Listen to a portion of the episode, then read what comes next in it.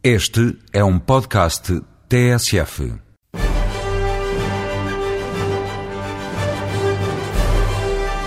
Olá, vamos então ligar o projetor e nesta janela indiscreta evocar a memória de estrelas que o tempo foi apagando. Há sempre pequenos filmes que nunca foram mostrados. I am Dracula. Poucas personagens do cinema de terror conseguiram no ecrã a notoriedade e a fama do Conde Drácula.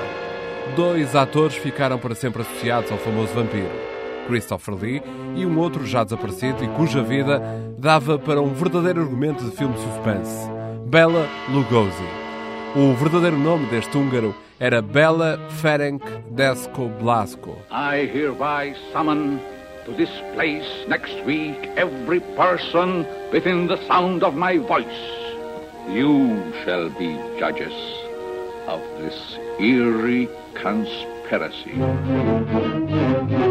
No início do século XX, na Hungria, ele era já um consagrado ator de teatro clássico. Foi um dos que partiu à procura do sonho americano. Chegou a Nova York em finais de 1921. Ficou desde logo conhecido pela interpretação em palco da peça sobre o Conde Drácula. Nessa altura, ele não falava uma palavra em inglês. Limitava-se a decorar o que tinha que dizer no palco, sem entender o que as frases significavam. E terá sido a forma estranha de dizer o texto, a pronúncia e a voz arrastada dele que fizeram dessa representação um enorme êxito. I didn't know but that you might be hungry. Thank you. That's very kind of you. But I'm a bit worried about my luggage. You see, all your papers were in. I took the liberty of having your luggage brought up. Esteve mais de três anos em cena, o tempo suficiente para que fosse convidado a interpretar o Conde Drácula no cinema.